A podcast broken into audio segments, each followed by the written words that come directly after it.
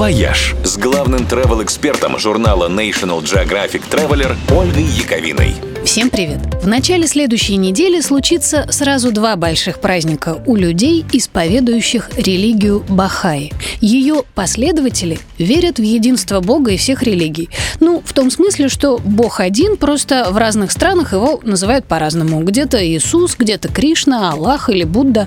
А все религии — это просто разные дороги, которыми человечество идет к одному и тому же источнику света. Примерно лет сто назад персидский пророк по имени Баб предсказал, что появится человек, который эти дороги объединит. А потом и человек появился по имени Бахаулла. Сегодня его почитают как основателя Бахаи.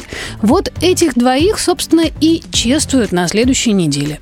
Бахайцев сегодня в мире около 5 миллионов, а в восьми странах мира, в каждой части света, можно увидеть бахайские храмы. Они очень впечатляют. Настоящие памятники архитектуры и непременно с огромным куполом. Храм Лотоса в Нью-Дели, например, по популярности не уступает даже Тадж-Махалу, а окруженный садами Всемирный центр Бахаи в Хайфе даже включен в список всемирного наследия ЮНЕСКо. Бахайские сады там разбиты на горе Кармель. Длинная лестница с 19 террасами, запомните эту цифру, и с каскадными водопадами ведет к храму под золотым куполом. И особенно красиво все это выглядит от подножия горы вечером когда включается подсветка.